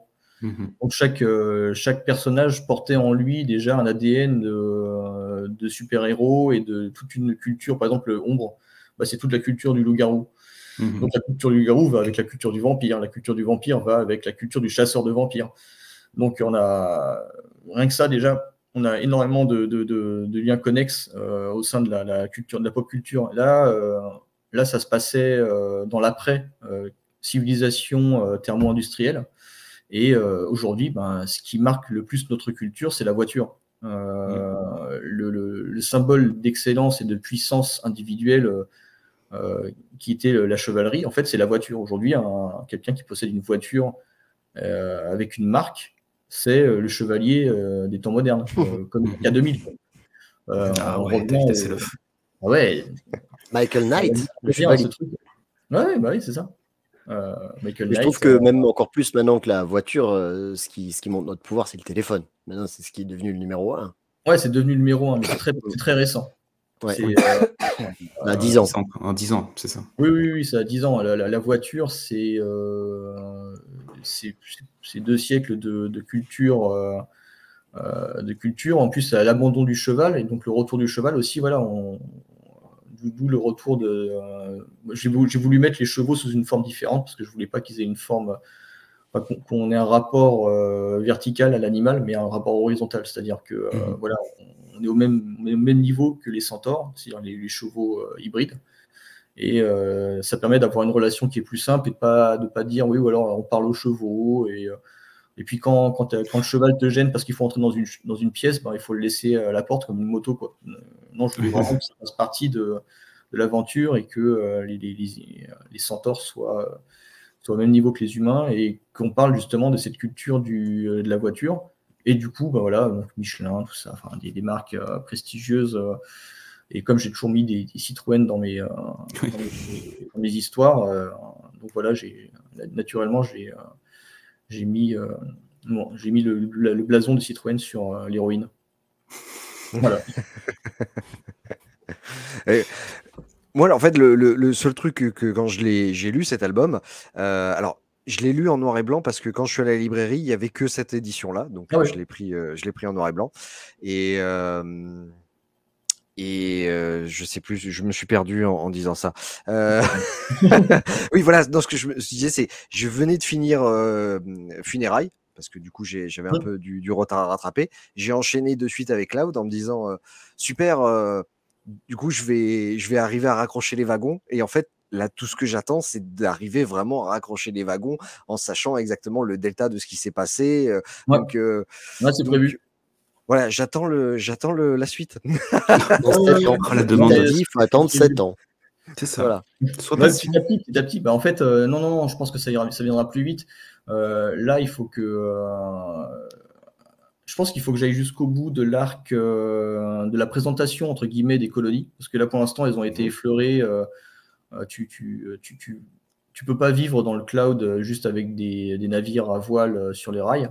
Il faut euh, un support, un- support comment dire, terrestre. ouais. Enfin, des, des colonies, enfin, les colonies servent en, en réalité à relier différentes, différents milieux ruraux qui permettent de, de, de communiquer entre eux et de vivre et, euh, et d'échanger. Et euh, donc, il faut, j'ai envie d'aller jusqu'au bout de ce truc-là, pas de devenir encyclopédique dessus parce que c'était pas le but. Euh, D'ailleurs, d'où la forme de, de- de Cloud avec ce côté euh, fiche de personnage qui permettent de, d'évoquer euh, la complexité de, de l'univers, mais sans rentrer trop dans les détails. Quoi. Parce que je voulais pas, je voulais pas devenir obsessionnel là-dessus et perdre de fil- le fil de narratif aussi sur les personnages. Je pense que c'est hyper important que, que Isatis soit bien développé, que, qu'on comprenne euh, son rôle dedans et le rôle de funérailles aussi. Et du coup, euh, ben, petit à petit, on sera amené aussi à comprendre le rôle de funérailles et le rôle de la 13e Légion. Parce que, en fait, tu as peut-être pu remarquer, mais euh, en fait, j'ai pensé les pages de garde de Cloud comme des génériques de dessins animés. Avec ce côté euh, personnage, euh, tu vois, ça spoil la suite. Oui, Avec euh, des, Je mets des personnages qui, qui apparaîtront. D'ailleurs, c'est, on voit que c'est des personnages de Freak Squill, mais on voit que physiquement, ils ont évolué. Euh, Ombre est bardé de, de, de, de- de cicatrices. On comprend qu'il s'est battu dans le cloud. Quoi. Et, euh, et en fait, je voulais, je voulais faire un peu comme ces, comme ces génériques de dessins animés de, mon enfance. Alors, peut-être de certains d'entre vous, parce que vous avez- certains ont mon âge. Mais, euh, mais c'est, des génériques qui, ouais. Des génériques qui, font- qui faisaient parfois deux minutes. Quoi. Et, euh, deux minutes de générique pendant lesquelles il y avait des images de choses qu'on n'avait pas encore vues dans la série. Mmh, Et, euh, et ça, j'aime bien ce côté. euh, en fait, ça faisait rêver finalement, les, les génériques. Et du Mm. coup, tu te dis, bah tiens, je sais qu'eux, ils vont revenir parce que ils sont à la fin. Je sais que Mhm. lui, il va revenir parce qu'il est là. euh, et tiens, et ceux qui sont pas dans le générique, pour qu'est-ce qu'ils deviennent? Euh, et puis, Ouais, ça a pâté. Ouais, c'est ça, ça appâtait, ça, ça, faisait, ça faisait rêver surtout, ça faisait imaginer. Je pense que c'est un truc hyper important, c'est de- de- d'inclure le, les lecteurs dans euh, l'univers pour qu'ils soient, euh, qu'ils se sentent bien, quoi. Que ce, euh, qu'ils aient envie de se projeter dedans et pas juste de consommer le, le truc et de le poser dans un coin et d'oublier. quoi. Oui, oui, le faire vivre. Ouais, ouais. Je ne l'ai pas encore lu, euh, du coup, euh, Cloud, mais euh, je, vais, je vais le commander en fait sur le site de Mommy, mais je vais surtout ouais. prendre la version, euh, La version euh, la, la superbe belle version, euh, la fin qui est brillante, qui est magnifique Ah oui, du coup, et ouais. euh, enfin la version collector ultime quoi. Euh, j'ai vu les, plus de images. 600 exemplaires. Voilà, c'est ça. Euh, Elle était encore dispo au moment euh, avant qu'on fasse l'enregistrement, donc j'ai pas eu le temps d'appuyer sur, euh, Ah oui, sur oui, acheter. Mais du coup, je vais demander à Benoît aussi de le récupérer Mm. à Mommy Grenoble, justement, pour quand il va y aller, parce que c'est ton exposition aussi. Je pense qu'on peut peut-être en parler un petit peu Oui, de cette C'est ce expo. que je, c'est ce que j'allais faire. Ouais. merci pour la transition. Ah, je t'en prie. C'est presque Voilà. préparé, quoi. Donc, euh, moi j'ai repris le, le texte qu'il y a sur le sur Mommy. Euh, donc, euh, comme quoi tu es- exposes tes œuvres du 6 au 2 mars. Ouais. Ah, donc, bon, il y a, il y a- il y a un petit peu de temps. C'est plutôt bien. Et je me suis permis aussi de, du coup, de mettre, alors, que j'ai trouvé sur le site Mommy, Ouais, ouais. des, tes- certaines de tes œuvres qui, je pense, peut-être seront exposées, je sais pas. Euh, si, si, euh, je crois que c'est partie du programme d'exposition, ça, ouais. ouais. Hum. D'accord. Et donc bah, là, il là, il y en a euh, voilà, plus- plusieurs en couleur. Ouais. Et- Ouais, il y a des couvertures, puis il y a des, des couvertures que j'avais faites aussi pour. là, c'est Sœur d'Edition, on avait, ils avaient fait un truc sur Senseiya, il y a un livre.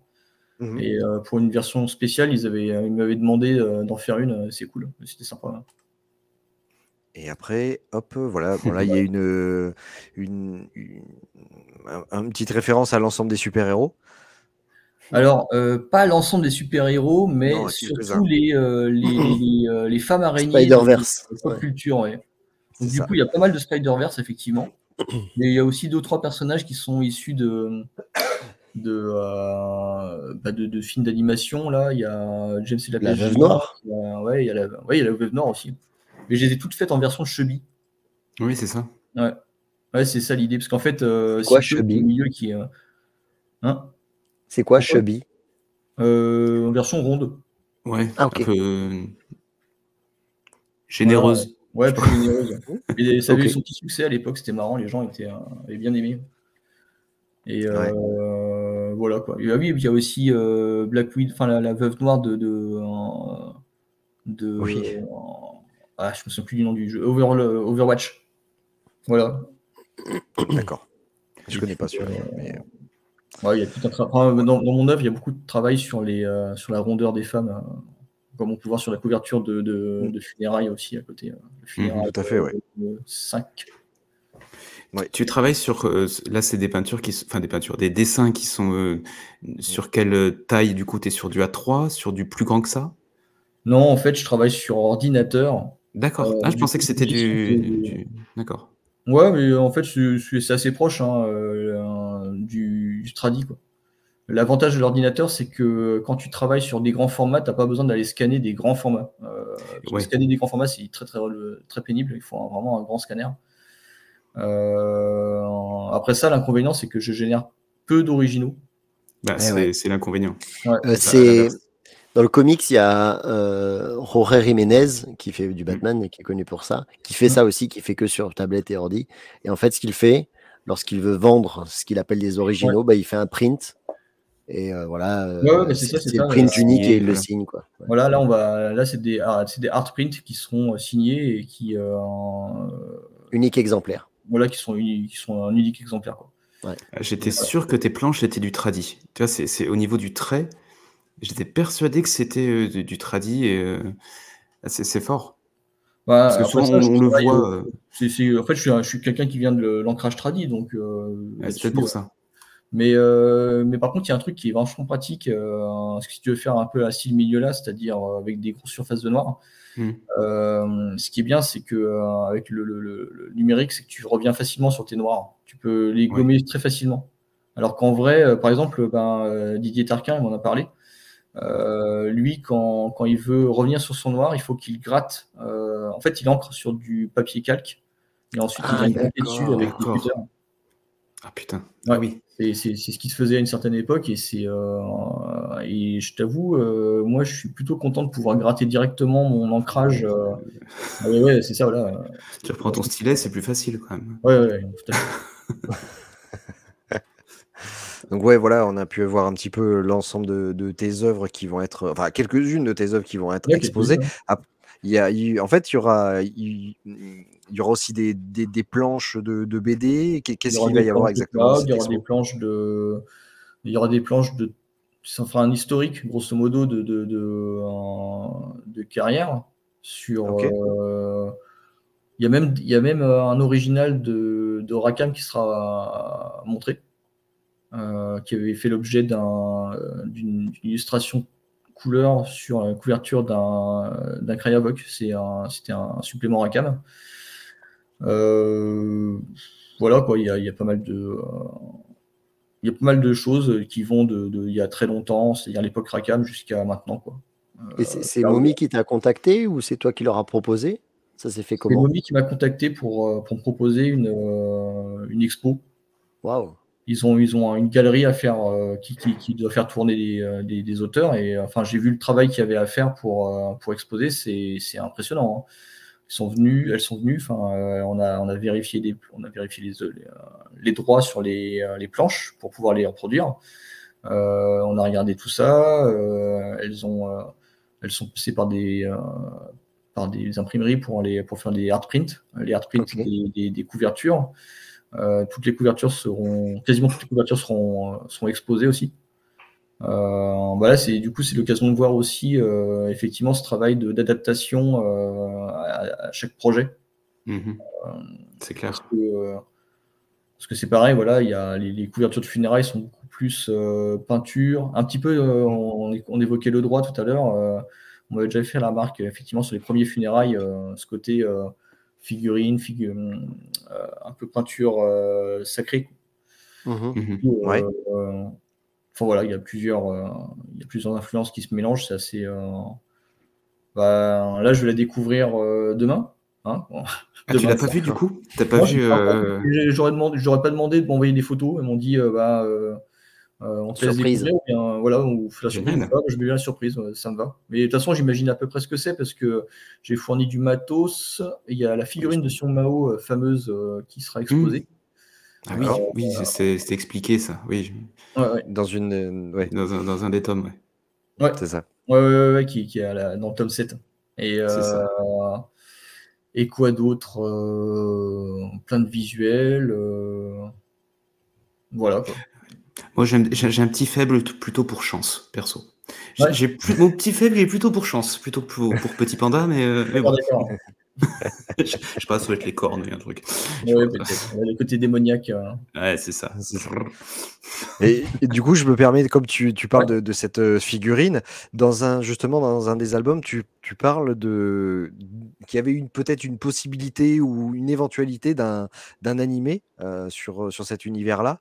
Du coup, il y a quelque chose qui peut être fait ou pas du tout ou... Bah, Comment ça ça dépend. se- Encore une fois, ça dépend des, des opportunités. Je parlais d'un animé à l'époque parce que Ankama avait ouvert un studio d'animation au Japon Oui, et que euh, le projet s'était re- retrouvé à vite monter dans les euh, dans le- dans l'échelle de priorité parce que ça plaisait bien euh, aux- aux, aux- à ceux qui drivaient les, le, le- le- le studio au Japon.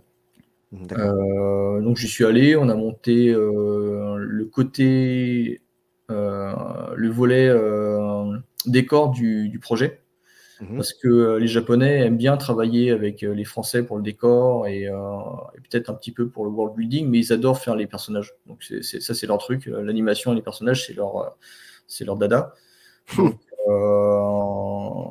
ce qui, en fait, ce qui a plombé le projet, c'était que euh, à l'origine, il avait été prévu pour faire un, de faire un, pilote de 10 minutes.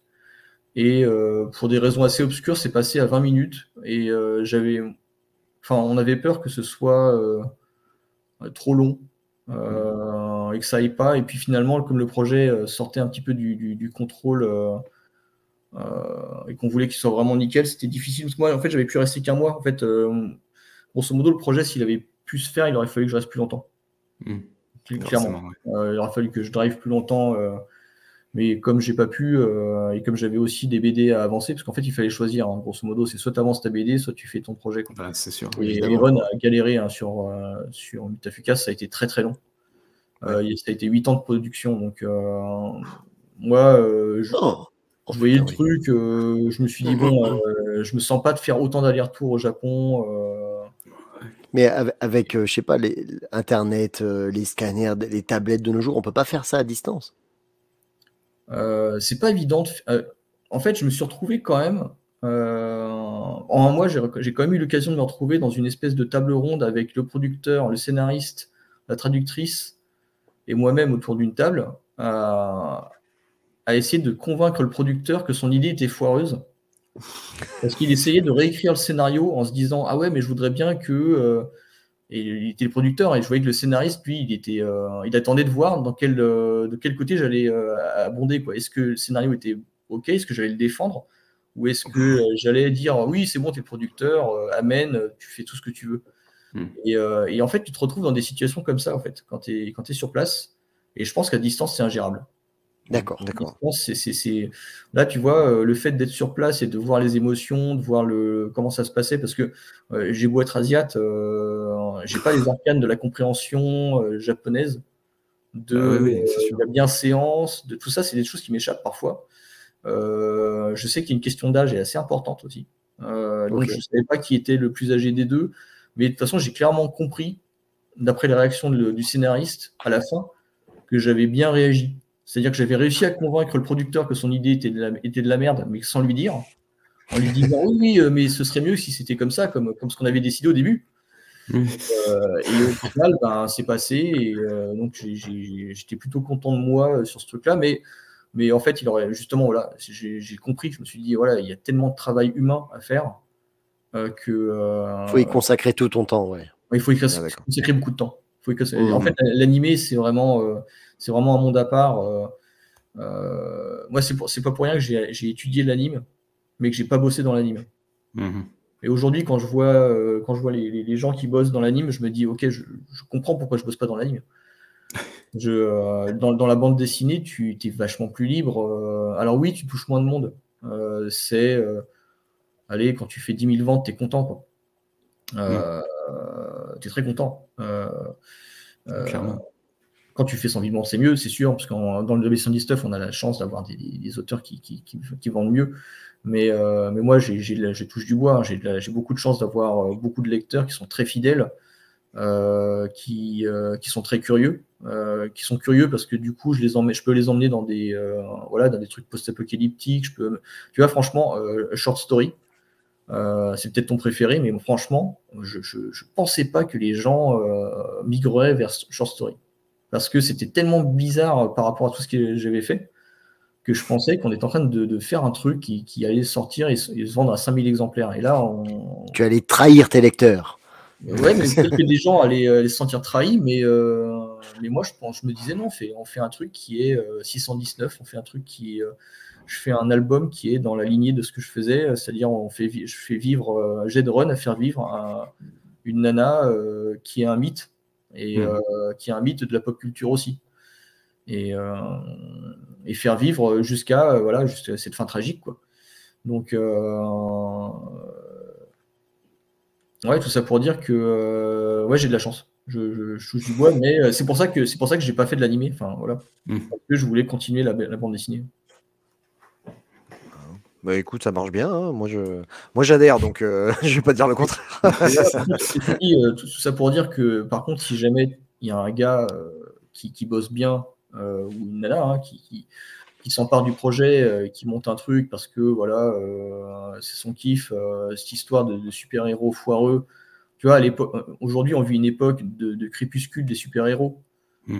Euh, là, les DCU, ils, euh, ils sont en train de mettre la clé sous la porte. Euh, Aquaman 2 s'est planté. euh, euh, Flash est une grosse daube. Bon, je l'ai pas vu, mais euh, a priori, voilà, il n'y a pas besoin. Oh, vous êtes dur. Ah, si tu savais. bah, je l'ai pas vu, donc je vais pas dire plus que ça. Je, je vais, je vais juste euh, m'aligner avec euh, l'avis. Mais euh, les, les effets spéciaux sont catastrophiques. Non, ça, mais tout il monde faut-. C'est horrible. Il Ouais. faudrait- ils auraient mieux fait de pas faire d'effets spéciaux. Ils auraient mieux fait de lancer vraiment des bébés euh, à travers les vitres. Et vraiment, ça aurait mieux rendu, je suis sûr. Et euh, ouais, tu vois, enfin voilà, toujours est-il que euh, même le MCU là, euh, il On sature. Ouais, il est saturé. On- et puis on je crois. Covid a fait quelque chose quand même. Je crois que l'après-Covid a. a- tu sais, il y en a qui disent que les Français ne pouvaient pas faire de super-héros parce qu'on avait eu la. D'abord, on a décapité notre, notre roi. Et ensuite, euh, on a perdu toutes les guerres. la guerre de 70, la guerre de 14, c'était pas, c'était pas fou non plus. Et puis euh, en, en Oui. 40, bah, De Gaulle a fait, euh, a fait miraculeusement rentrer la France dans le club des vainqueurs, mais, mais, euh, elle, est, elle, est, mais elle est perdue. Quoi. Enfin, c'est, c'est, euh, euh, aux yeux de tout le monde, en tout cas, aux yeux du monde entier, euh, c'était des guerres perdues. Donc euh, Mhm. Voilà, c'était difficile de créer du, de l'enthousiasme super-héroïque euh, en France. Ça, on a suivi parce que euh, parce que c'est bien fait quand même. Franchement, euh, Ouais. c'était Bah oui. bah, c'était c'était en- entraînant. Euh, mais avec le Covid, j'ai l'impression que ça, ça a killé les, les- les super-héros et le et l'optimisme. Et Disney. Ouais, non, mais Disney, clairement aussi, enfin, nous sortir super. 18 Star Wars par an, et euh, enfin, c'est bon, quoi. Ouais, bref, ça, ça fait trop, quoi. Donc il y a une saturation. euh, Même si non, on a Super. Dupont, on a eu Super Dupont de Gottlieb, Ouais, euh, voilà. qui est quand même un vrai super-héros français, Et le garde républicain. et le garde. Ouais. Et puis Photonique. Foxboy, il y en a quelques-uns, Photonique. Ouais, il y en a quelques-uns. ouais. Ouais, voilà. Oui. Il y a quelques-uns. euh, voilà, euh, peut-être que Freak Squill fera partie aussi de cette famille de, de- de super-héros français, mais euh, mais je pense que euh, nous, le super-héroïsme, il a toujours euh, il a toujours côtoyé le, le- le crépusculaire. Euh, Mmh, oui. Tu vois, le, western, il y a eu son époque, le golden age du western, et puis il y a le western crépusculaire. Le- le- les super-héros ont quasiment connu le, le crépuscule en même temps que leur, leur boom. Mm. Et, et c'est marrant parce que je me souviens, il y avait déjà un truc qui s'appelait Super Hero Movie. et puis même Kick-Ass, c'est déjà de la déconstruction de super-héros. Mhm. Euh, quand, quand les super-héros euh, avec euh, Iron Man, le premier film, commencent à bien cartonner, on a déjà en même temps, on a déjà l'adaptation de, de, de- de Watchmen. Mhm. En fait, la déconstruction des super-héros, elle est déjà là, elle est déjà là depuis très longtemps. Moi, j'ai rien inventé avec Freak Squill. Euh, c'est d'autant plus des anti-héros qu'on préfère. Là aussi. oui, c'est ça. ouais. Et ça, que, ça, soit. Ouais. que ce soit Freak Squill ou que ce soit, enfin, même si on voit les, les anti-héros, euh, Deadpool par exemple, qui est un, anti-héros, on- il cartonne toujours. On aime ce genre de mauvais super-héros ou de Oui, oui. super- super-héros loser parce qu'il ne il se considère pas comme un super-héros. C'est ça qu'on aime aussi. Bah, il y a une forme de second degré qui est assez importante. Euh, après ça, le premier degré, c'est important aussi. hein. Euh, je pense que bah, tu, tu parlais de, de- de- de- de saturation. Je pense que le problème, ça a été le, ça a été le, le- le caméo porn et puis le, Mm. et puis ce besoin aussi de désamorcer toujours la- le, le sérieux dans les. euh, Le oui, trop, ça, oui. ouais. ouais, ouais, le, trop, le Faut trop de la blague. Voilà, trop de la blague. Ouais. C'était bien, mais bon, un Pour moment, tu autant, et satures. pour autant, voilà, un anti-héros, c'est super intéressant à traiter. quoi. Ah, de toute façon, normalement, enfin, globalement, c'est ceux qui ont le plus de, pas, pas d'intérêt, je veux dire, mais qui ont le plus de, de backstory, euh, Oui, parce Et- que- qui, qui vont pour ça que évoluer Superman, on n'aime pas. Bah, d'un côté ou de l'autre euh, plus facilement. Oui, parce qu'ils sont plus proches de nous en fait. Euh, on, est, euh, on, est, on est tous, on a tous un, un côté super loser euh, qu'on aimerait ne pas, justement ne pas montrer aux autres.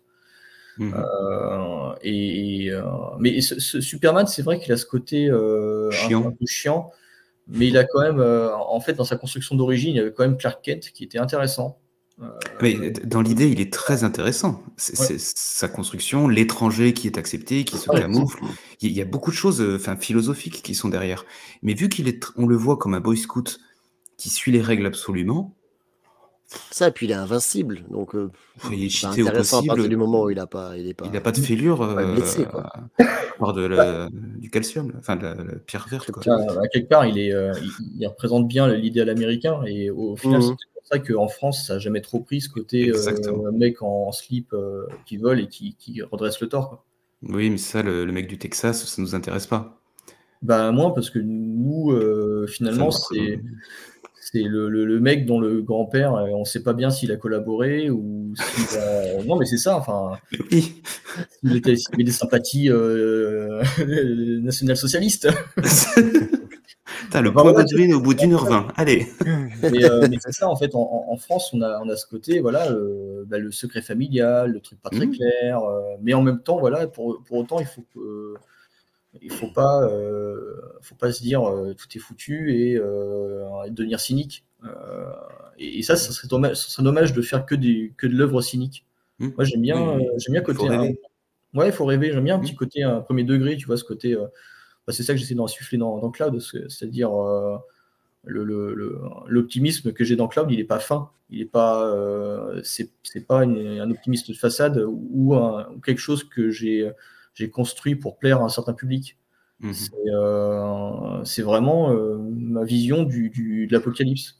Ouais. J'ai une, petite- une petite dernière question juste sur la construction. Du coup, quand tu as ton idée, comment tu prépares tes planches en fait?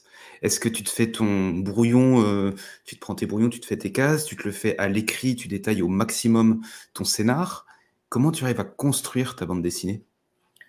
Alors, euh, à une époque, j'attaquais le storyboard bille en tête euh, quasiment avec euh, presque rien d'écrit. Euh, J'ai fait ça jusqu'au tome 2 de Frix. Et au tome 2 de Frix, j'ai eu un, un déclic où je me suis dit, j'ai failli aller droit, droit dans le mur, parce qu'à un moment donné, je l'ai fini un petit peu sur les, les- les rotules, en mode, j'essaie de, de caser vraiment beaucoup d'informations par page. Ça devenait un peu brouillon.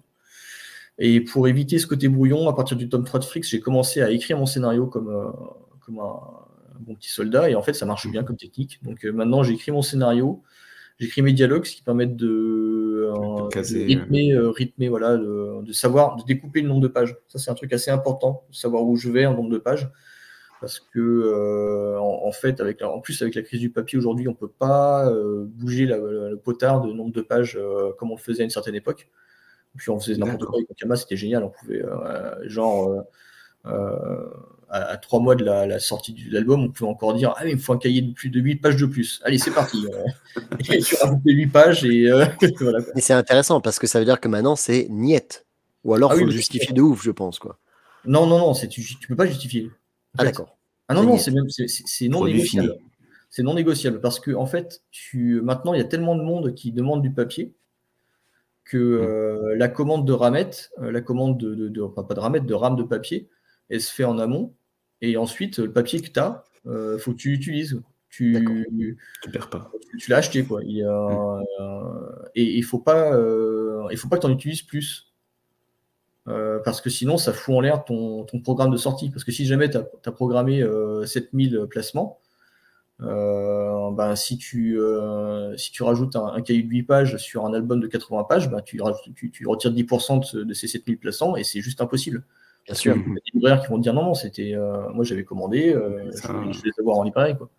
Mais ça peut, euh, ça peut, enfin, peut-être qu'un scénariste a une super idée euh, pendant, pendant le bouquin et si putain on pourrait rajouter ça, il peut plus le faire. C'est un peu dommage.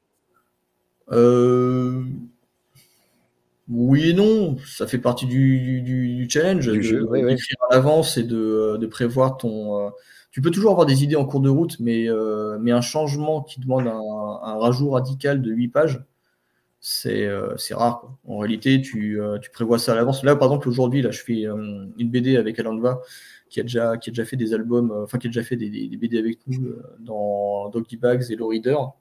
Non, et euh, Midnight Order, pardon. Alanva qui, euh, qui a un talent fou et euh, bah là je lui ai fait euh, tout le storyboard, enfin je lui fais tout le storyboard à l'avance de l'histoire qu'on va faire ensemble parce que bah, déjà on travaille à, à très grande distance, lui il est en Côte d'Ivoire et moi je suis à Lyon. Euh, donc pour, pour nous simplifier la, la transmission d'informations, bah, je, je- je verrouille les, euh, les angles morts. Mhm. Et, euh, et ben, du coup, il y, y a eu un problème au niveau du scénario. Quand Ron l'a relu, il m'a- il m'avait fait une remarque très très juste, euh, qui faisait mal parce qu'il fallait euh, rajouter beaucoup de pages et modifier beaucoup de pages. Là aujourd'hui, je suis encore dessus.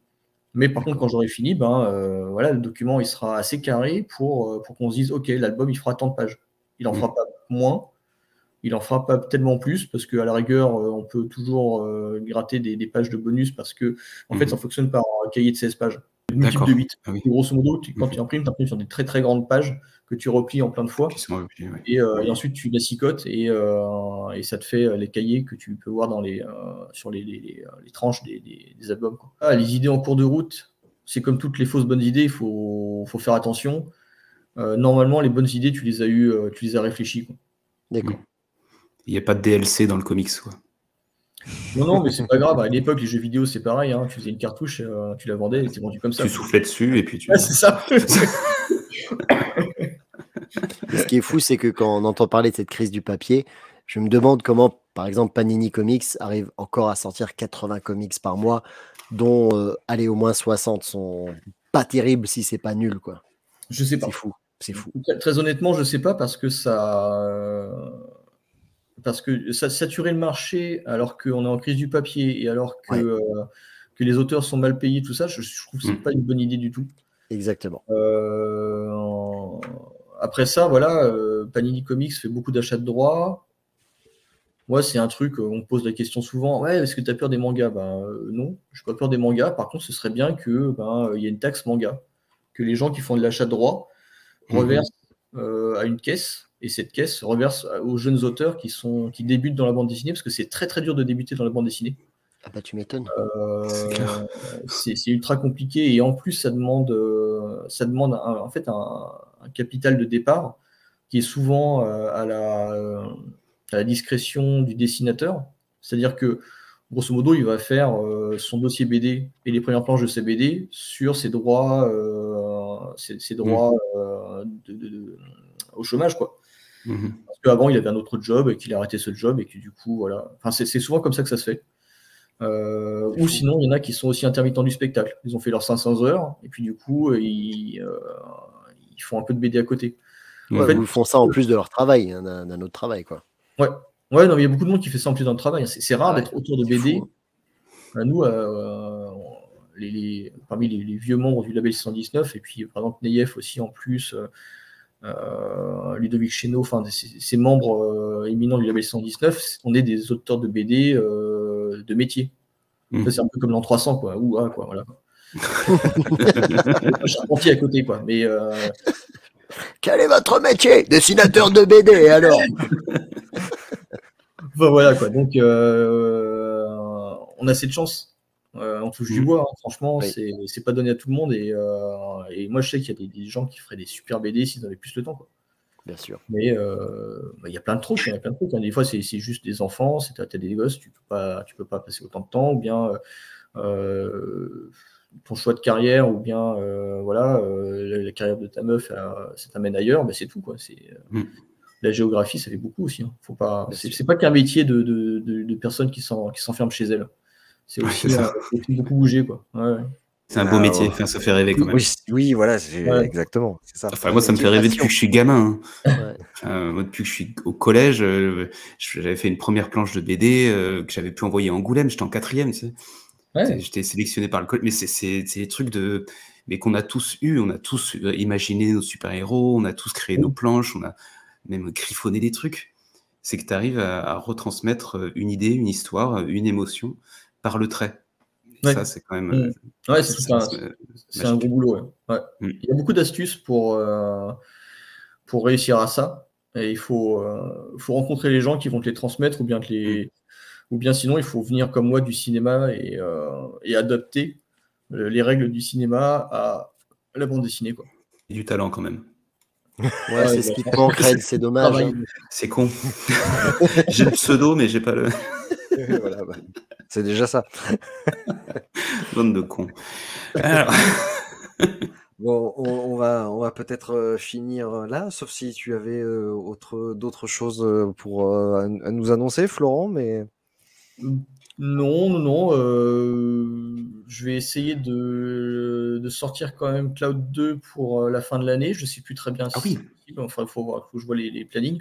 Mais grosso modo, je voulais quand même essayer de faire un album tous les ans. C'est bien, c'est un bon rythme. Ouais. ah, c'est Ouais, bon assez important de, de maintenir un rythme en bande dessinée. Mais ça doit être chronophage et compliqué, mine de rien, pour la vie de famille à côté. Ouais, c'est un peu chronophage, mais ça va. Euh, Ok. ça va. Enfin, le, le- le truc, c'est de pas te laisser bouffer effectivement par tes idées et d'être tout le temps la tête dans, la, dans les nuages. Quoi. Il faut, euh, effectivement, il faut, faut, faut, faut remettre un peu les pieds sur terre et, euh, Mhm. et donner manger à des poules. C'est ça. Mais c'est c'est con, hein, mais c'est, euh, mais ça, ça, ça, ça, ça donne beaucoup d'in- d'inspiration aussi de, de faire des vrais trucs. Ouais, ça, c'est, je l'ai expérimenté hein, euh, avec le, l'escrime médiéval. hein. Ça, je, le, le- le fait de retoucher à du vrai, euh, ça, m'a, sorti de, de mon impression de ne servir à rien euh, après le Covid. Quoi. Je, Mhm. à quoi, à quoi, à quoi bon euh, on fait des œuvres? Est-ce qu'elles seront encore lues quand il y aura eu une crise du papier qui aura détruit tout, le- tout le marché? En fait, pour l'instant, les gens continuent à acheter des bouquins. Donc, euh, bah, on continue à faire des livres. C'est ça. Inch'Allah. Voilà, Inch'Allah. Donc on, on rappelle euh, l'actualité, le son de ton dernier album euh, Cloved. Il fait ça, Euh, il fait ça trop bien. allait parler musique. Oui. Alors, mais album de, ça. non, non, de non, rail. non, non, non, non, non. Et je te l'ai dit, je, je fais à la hardisson. Voilà. Ah là là Et, là. euh, et- Serge Magneto. C'est ça. Et l'exposition donc à la librairie Momie euh, à Grenoble jusque bah, jusqu'en mars. Voilà, vous avez qu'à re- regarder les dates. Démerdez-vous, de toute façon, c'est bon, on a fait ça fait une heure et demie qu'on parle. Voilà. C'est ça. En tout En cas, tout cas, merci beaucoup. C'était très intéressant. C'était génial. Ouais, merci à vous. très- hein. C'était super. On t'a pas trop fait peur, ça va. En tout cas, Non, il est non, encore ça là. Non, ça va. Tu l'as empêché de partir, c'est pour ça. C'est bon, il peut pas quitter le studio, en fait. Ah, Ouais, c'est ça. Bon, en tout cas, on vous dit merci et puis euh, à bientôt, à la, à la semaine prochaine. Et lisez Voilà. des comics, lisez des Et BD. lisez, lisez comics, Megan lisez Fox. les BD, lisez tout ce qui vous tombe main. Et Roselyne Bachelot. Salut.